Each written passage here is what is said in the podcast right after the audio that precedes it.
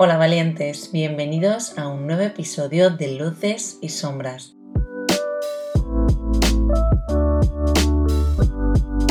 Hoy cerramos el mes de marzo y como sabéis vamos a hablar del segundo libro del año, una novela que me acompañó durante todo el mes de febrero, Un océano para llegar a ti, de Sandra Barneda, finalista del Premio Planeta 2020.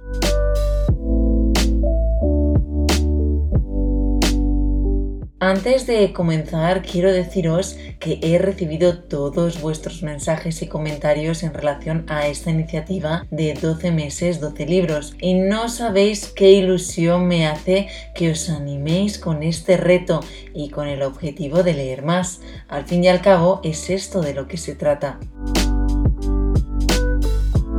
He tomado nota de todas y cada una de vuestras sugerencias para que leamos juntos, pero como muchos de los libros que me habéis mandado ya los he leído, si os parece, lo que he pensado que podemos hacer es un episodio especial. Vamos a hacer un vídeo podcast de recomendaciones con comentarios sobre todos aquellos títulos que me habéis enviado. ¿Qué os parece? Dejadme vuestros comentarios y mensajes de nuevo que os leo.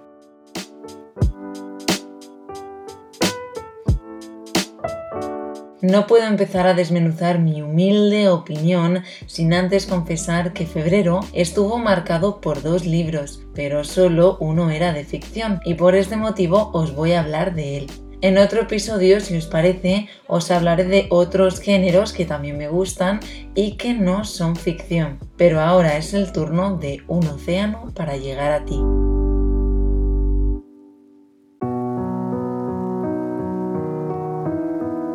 He de confesar que todavía estoy con el corazón en carne viva. Mis palabras supuran al hablar de esta lectura, la cual provocó tanto, tantísimo en mí, que creo que sigo emocionada al recordar la belleza que he encontrado en esta narración tan, tan de carne y hueso, diría, sincera, franca, Sandra Barneda, periodista a la que todos conocemos por su figura mediática en televisión, nos ha regalado un libro tan bello que sin duda persistirá en mi corazón para siempre. Me ha puesto en situaciones incómodas como lectora. Era tal el realismo en la ficción que creía estar viviendo en vez de leyendo y esto, queridos oyentes, me hizo experimentar falsos sentimientos en mi propia persona. Digo falsos porque eran impostados, no propios. Eran impostados de la historia descrita entre páginas con principio y final. Tanto es así que a veces revivo esas emociones en mi día a día y me tengo que decir a mí misma que el libro lo cerré hace ya más de un mes. Con esto os quiero transmitir la fuerza y la personalidad que caracterizan a esta historia. Encontramos una narración lenta y pausada, acorde con los acontecimientos descritos, porque aunque un sentimiento se pronuncie en una sola palabra, necesitaremos miles de ellas para ser capaces de explicarlo, de asumirlo y aceptarlo finalmente. Y esto es lo que ocurre en un océano para llegar a ti. Confieso que me he agobiado en muchas ocasiones mientras leía, pero reconozco que me quedaba en la incomodidad, porque comprendí que tan solo de esa manera conseguiría llegar hasta el punto de conexión que Sandra Barneda había creado para nosotros los lectores.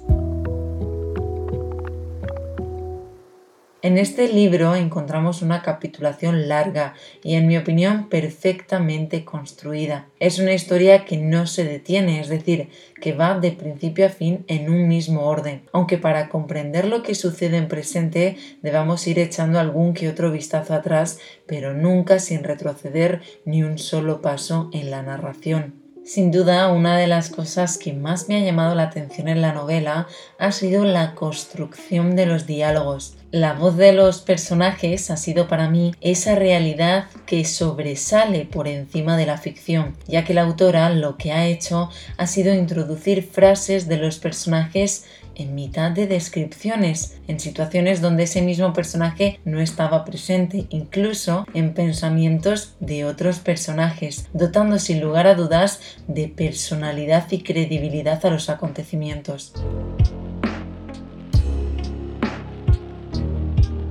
Siguiendo con el hilo de lo que estaba diciendo, los personajes han constituido un factor imprescindible para que la historia sea lo que es y por supuesto para que las emociones que se generan durante la lectura de este libro hayan sido tan potentes como describía al principio.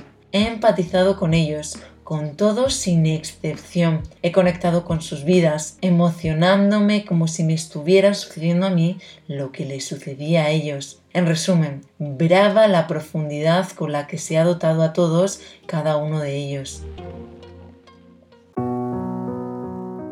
Me gustaría resaltar que las ramificaciones que había en la trama principal me han gustado muchísimo, tanto que me he quedado con ganas de más con alguna de ellas. Esto es tan sencillo como que aunque la trama principal tenga protagonismo absoluto en la historia, no es lo único que acontecía en la vida de los personajes. La autora ha jugado a la perfección con la evolución de varios personajes a la vez, conduciéndolos a la transformación individual y conjunta al mismo tiempo.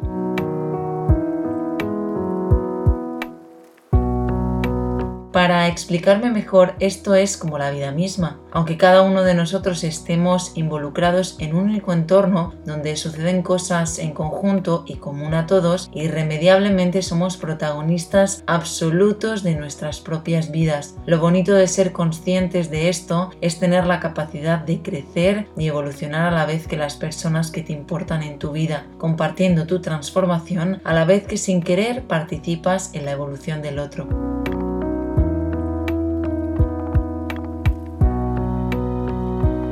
Y ya para finalizar, y seré breve, diré con cierto atrevimiento que este ha sido uno de los libros que más me ha llenado en toda mi vida. Si aún no lo has leído, te diría que estuvieras preparado para experimentar un viaje a la realidad más pura a través de la ficción más irreal.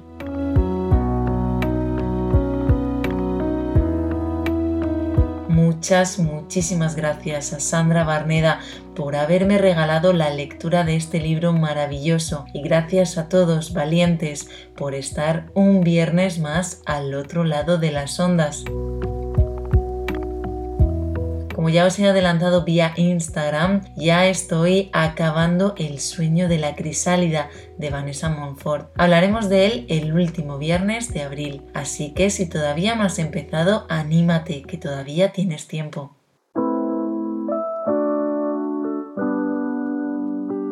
Os mando un beso enorme y recordad Cerrad vuestros ojos, respirad profundo y soltad todo aquello que no os permite alzar vuestro vuelo valiente.